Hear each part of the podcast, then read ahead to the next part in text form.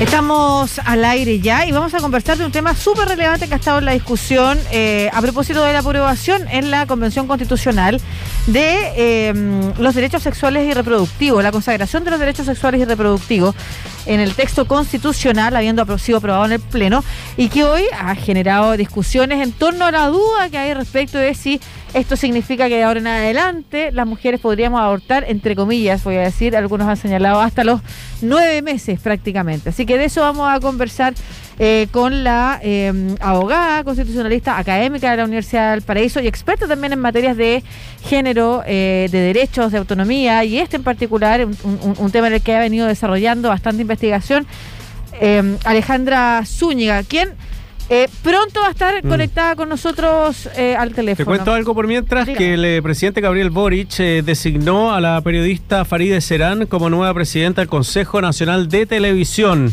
La periodista mm, y la presentación se va a realizar la, la, próxima semana, el próximo viernes. ella fue Premio Nacional de Periodismo en el año 2007. todo esta, este nombramiento se va a realizar en el Palacio de la Moneda, dice el diario El Mercurio. Eh, y también eh, la próxima semana se va a producir la nominación de la o el director de Televisión Nacional de Chile. Eh, ahora Farideh Serán es vicerrectora de Extensión y Comunicaciones de la Universidad de Chile. Tendrá que dejar ese puesto, me imagino yo, para asumir como presidente del Consejo Nacional de Televisión. en su carrera profesional, Farideh Serán fue directora y fundadora de la revista cultural Rocinante, también cofundadora de la revista Pluma y Pincel. También trabajó en la sección de cultura del diario La Época, fue editora de cultura de la revista eh, Análisis, editora de política de la revista Los Tiempos, participó en televisión en el eh, show de los libros en TVN por Antonio Escármeta.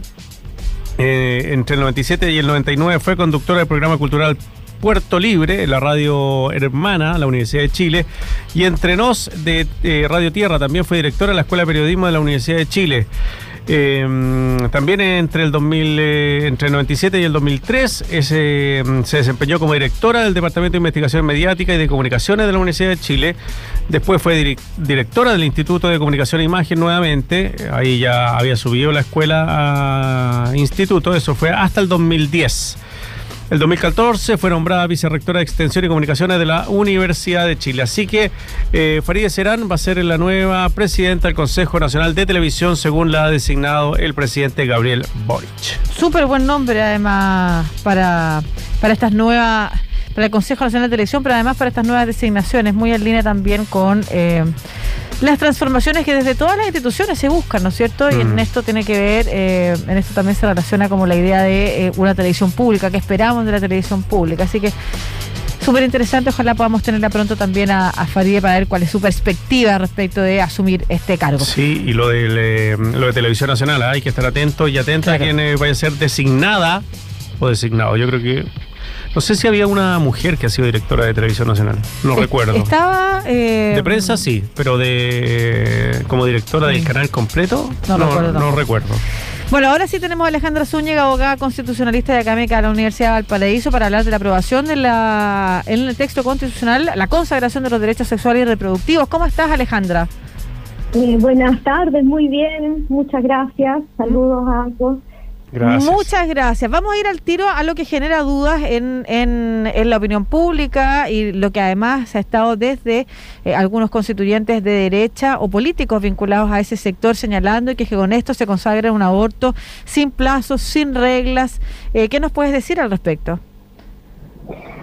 Eh, bueno, hay que hay que aclarar evidentemente que, mm, que mm, eso no es lo que quiere consagrar evidentemente la nueva constitución, ¿no? Eh, como ya lo probablemente lo, han dicho en otras oportunidades, además lo han dicho otras académicas otros constitucionalistas, ¿verdad?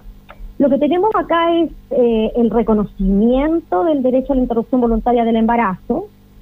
Eh, y, eh, digamos, de forma constitucional, lo que sería una novedad ¿verdad? En, lo que es el derecho comparado, sería la primera constitución del mundo que reconoce esto como un derecho.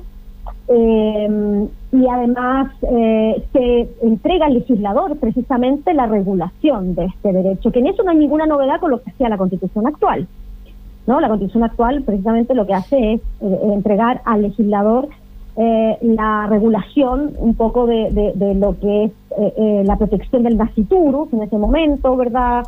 Recordemos que cuando se aprobó la constitución del 80, el aborto existía. Estaba parcialmente, existía, ¿verdad? Estaba parcialmente autorizado en el caso de, de, lo que era el aborto terapéutico por, por peligro de la vida de la madre. Entonces, bueno, se decía al, legislador, usted regule este tema, ¿no? Y es lo que hizo el legislador, pero eh, como sabemos todos, eh, prohibiéndolo absolutamente, ¿no? y dejando un poco eh, sin contenido esa, esa, eh, esa, esa supuesta regulación. ¿no? Mm. Oh. Ahora lo que se quiere es evitar precisamente que eso vuelva a pasar. Y la única forma de evitar que eso vuelva a pasar es reconociendo que el aborto es un derecho humano básico de las mujeres eh, y que el legislador debe regularlo, de, digamos, regularlo en el sentido de que, puesto que es un derecho, lo que garantiza la contextualización es que no puede desconocerse como tal. O sea, no podría volver a haber una legislación como la que hubo en nuestro país a partir del año 89, ¿verdad? Hasta el 2017. ¿no? Abogada, cuando usted habla que el legislador va a tener que regularlo, eso significa que eh, estas tres causales que tenemos ahora van a seguir presentes y se podría ampliar a otras causas. Exactamente, es decir, o sea, se va eventualmente, no, eventualmente, no eventualmente, ya. Eventualmente podría modificarse la ley actual o eventualmente podría mantenerse. Pero no, eliminarse, ese es el tema aquí. Por eso está en la Constitución. No eliminarse, de ninguna manera, ¿no? Porque precisamente lo que hacen las actuales causales son precisamente es una forma de regular eh, la interrupción voluntaria del embarazo. Lo que mm. hacen es regularla, ¿no? Como, como se regula en muchos países del mundo. Eh, eh, que tienen causales similares, ¿no? Y, que han ido haciendo reformas hacia una, una leyes de plazo, digamos pero no hay ninguna obligación para el legislador de, cambiar la, legislación actual, aunque por cierto probablemente sí van a haber obviamente muchas propuestas de regulación un poco más acordes no con lo que son las verdaderas necesidades de las mujeres que se someten a aborto, ¿no? que no, no son cubiertas de ninguna manera por la normativa actual.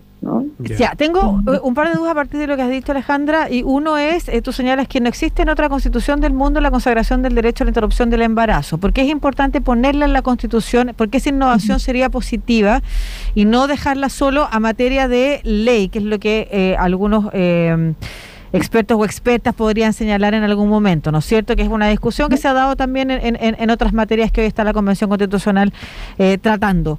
Y la segunda pregunta, en línea con lo que señalaba, ¿faltaría eh, agregar algo eh, que dejara em, más especificado que esta consagración se va a garantizar o se va a regular según la ley en alguna parte, porque lo que la duda que señala en algún sector es que al estar así ampliamente consagrado y en ninguna parte del texto mandatar a la ley para eh, la definición de los plazos y de los modos, quedaría entonces completamente abierto. Claro.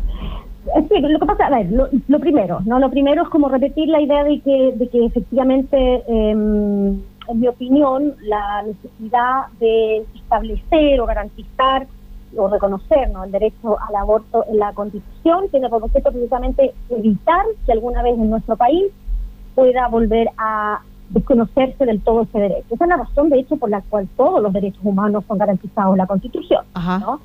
En el momento que tú lo garantizas en la Constitución, les está reconociendo un piso mínimo, un piso mínimo. Yo te digo, podríamos incluso volver a tener puro aborto terapéutico, sí, ¿ok? Sí, puro, podría ser, podría llegar a ocurrir.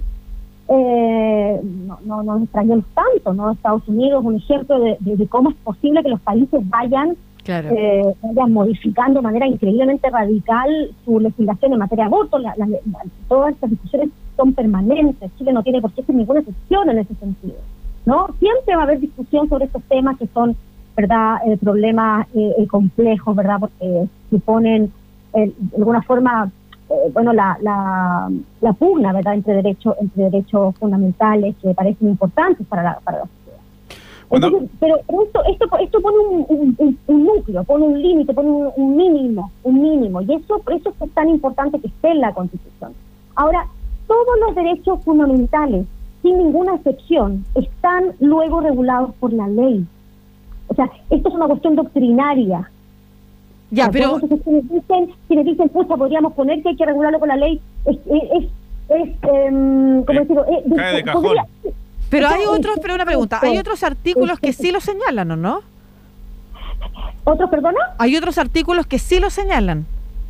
Hay, o sea, va a depender de cómo se, cómo se está regulando, ¿no? Eh, hay puede, puede ponerse una declaración que diga esto se regulará por la ley, pero puede no hacerse y se va a hacer igual. ¿no? esto, en verdad, yo creo que eso es totalmente irrelevante, porque el legislador igual va a tener que darle contenido a cada uno de los derechos fundamentales y sabemos que muchas veces va a implicar modificar la actual legislación, obviamente, porque si no la constitución no tendría ningún sentido, ¿no? Modificar la actual, la actual legislación o mantenerla o hacer, eh, cambios radicales, etcétera.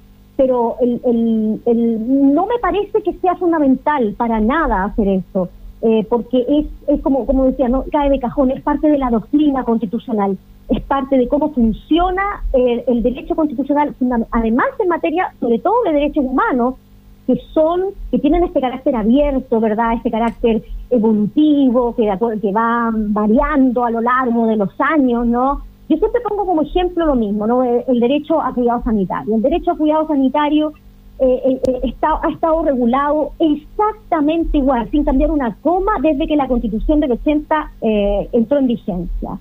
Y lo que tú entiendes por derecho a cuidado sanitario eh, en 1981 y lo que entiendes hoy por derecho a cuidado sanitario no tiene nada que ver. Y no se ha cambiado ni una coma en la Constitución. Lo que ha habido son, reformas legislativas y interpretación, eh, obviamente, de los jueces diferentes.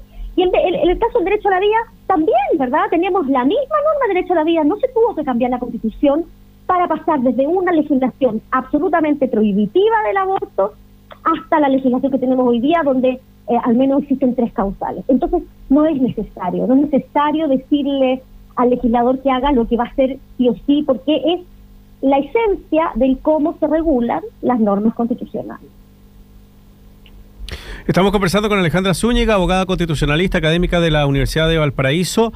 Eh, ¿Por qué es importante que el derecho a la maternidad voluntaria esté consagrado en esta nueva constitución? ¿Qué significa eso?